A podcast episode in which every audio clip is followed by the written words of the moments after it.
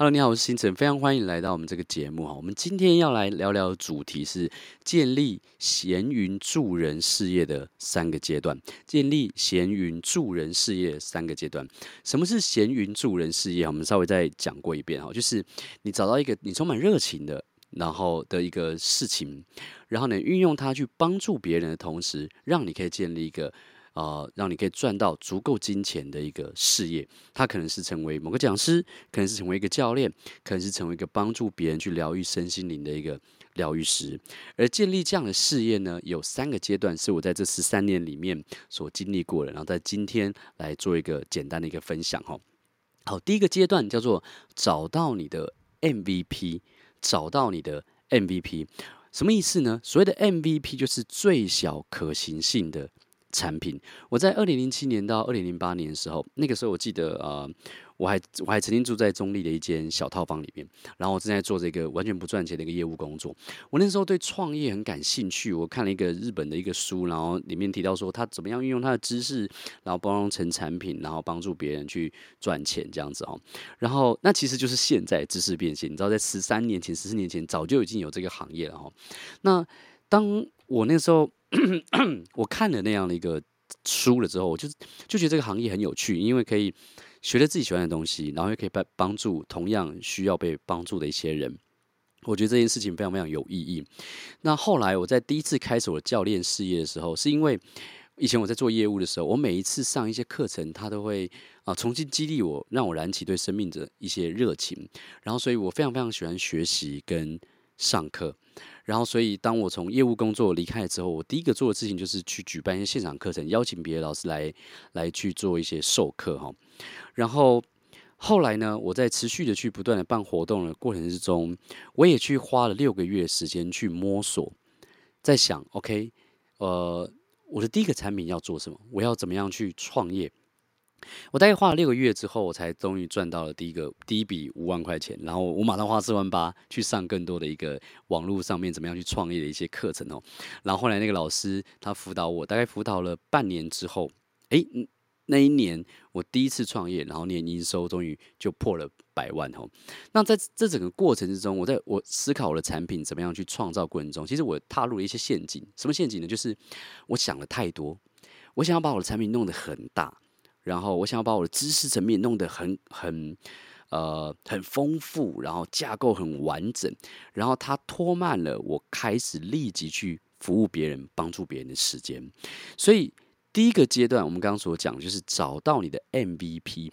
MVP 这个字呢，中文翻译叫做最小可行性的产品，也就是它的关键在于说，你不需要怎么样，你不需要想的太完整才可以开始。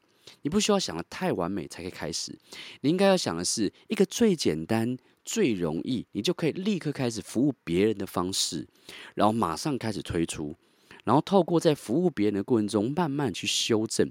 这代表说，你不需要把一个大专案做完，你才可以开始赚钱。你可以进行一个一个一个的小专案，你就可以在帮助别人的同时，来建立你自己的闲云助人事业。而且这样，而且这样做的重点是什么？这样做的重点是，你可以去。加速你的学习循环，因为当你想要做一个很大的专案，就好像，呃，学习循环比较慢的一个职业，可能是医生。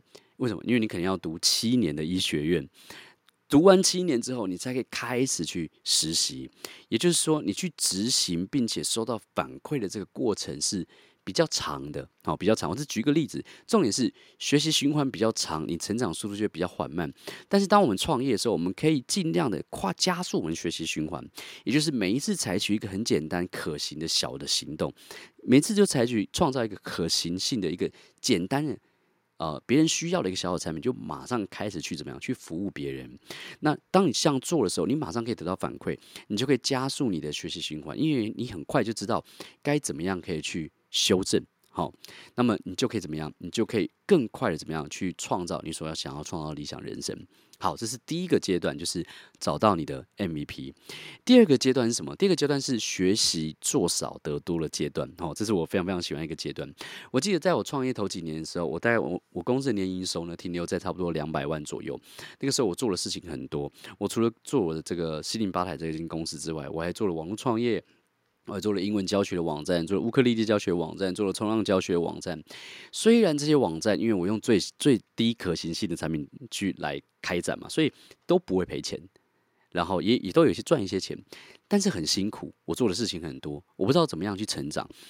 那一时期，我买了很多的这个课程，包含什么最新的广告行销课程啊，技行销技巧、网络行销、行销流程、文案课啊，很多很多。当然有一些是当时是有帮助的，可是我的事业却一直。停在一个所谓的停滞期，就是我一直停留在那个 level。后来我就受够了，就是在电脑前面看一堆的这些资料，我就买了两张机票，然后跟我带着我老婆，我们去新加坡找我一个创业的老师跟好朋友。然后这个经验我在很多课程里面讲过，他带我玩了就是十八天，从新加坡玩到巴厘岛去。但是那十八天我跟他相处，我学习到他思考事情的一些心态跟一些态度，比方说。呃，他可能会问，有什么事情是你做很少却得罪多？有什么事情是你没注意到，但是他一直会带给你带来利润？有什么事情是你很轻松，可是怎么样，客户却很满意？这些问题我从来没有去思考过，或是有什么事情是你真觉得很简单又开心，然后别人，然后你的客户也开心的？他问的一些东西是我没有去思考过，但是是在我跟他相处的过程中，我去。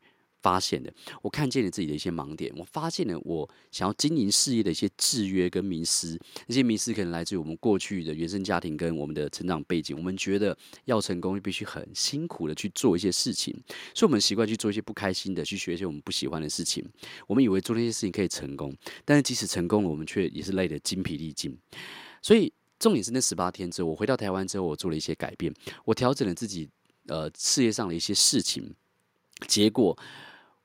我那几年开始做的变得更少，可是我隔年的营收就翻了一倍，然后再隔年又再翻了一倍，就是很简单，反而反正我事情变得简单了，变得少了。我学到了一个很关键的事情，就是做少得多的关键就是你要学习去运用自己的天赋跟优势，而不是去盲目的乱学。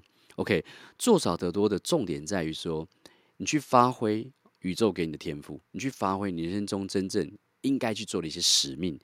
那怎么样去找这件事情呢？我们在未来有机会可以再提到更多，好吗？所以这是第二阶段，学习做少得多。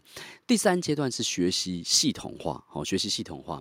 我在二零一六年的时候，那时候跟我老婆结婚，然后我就也同时呢，我带我老婆去度蜜月，我也想实现我人生中的一个一个理想，就是可以去国外 long stay。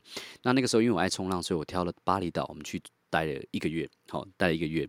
那后来觉得一个月好短，我们就。变成两个月，然后再后来回来之后，又觉得两个月很短，或最后就变成一次半年哈。那在疫情之前呢，我每年大概有一半的时间都待在巴厘岛，算是可以实现我年轻时候 long stay 的一个梦想。那那这两年呢，我的公司的规模停留在一个呃固定的一个小的规模，但是却是一个很舒适的一个状态。然后我们还一样是做着我们自己感兴趣的事情，然后一样是求新求变去做一些更多的服务的一些事情，包含说我们现在讲的这个主题，呃，教导更我们现在在做的一些，比方说我们的心灵巴莱的这个双技能这个认证教练班，就是在。指导更多人可以成为教练跟疗愈师，来帮助其他需要帮助人。因为我个人呢，可能只能帮助到哦我的同温层，但如果能带出更多教练，也许我可以帮到更多不一样的一些人。哦，这是我的一些，这是我们最近在做的一些事情哦，所以我们才会分享这些内容。那在第三个阶段，系统化的这个阶段，我学到的事情就是，呃，我们要学会。按照第二个阶段，做少得多，运用天赋，专注在我们天赋跟热情那件事情上面。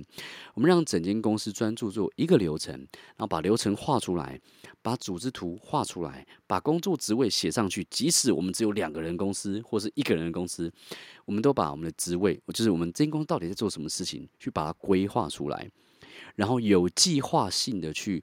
脱离一些你不想要去继续待在里面的一些职位，找一些更厉害的人，或者外包给一些别人，或授权请别人来帮助你完成这件事情。这个是这个事业系统化的这个过程是一件很是一个很有趣的一件事情，因为呃，它是一个我是一个比较创造型的人，但是我很容易创造一个东西，然后把自己困在里面。但是透过这样的一个抽离的一个学习，也就是。用一个旁观者的角度去看我们自己到底在做哪些事情，然后去把它分门别类出来，最后再有计划性的从每一件事情脱离出来。当我们可以做到这件事情的时候，我们就会有更多时间，我们可以去做一些我们其他的一些生活或者休闲的一些娱乐，比方说像我喜欢冲浪，然后每天冥想、静心跟学习是一样的。好吗？这是三个呃三个阶段，怎么样去建立闲云助人事业？好，这是我这十三年我所学的一些东西来去跟你分享哈。那么希望今天的这个内容哈，对你会有一些帮助。你也可以去了解自己在不同的阶段应该专注做哪一件事情，好吗？如果你有兴趣，你也可以来参加我们这个呃闲云教练的一些线上的这个内在直播锻炼课程，或是来了解我们的这个。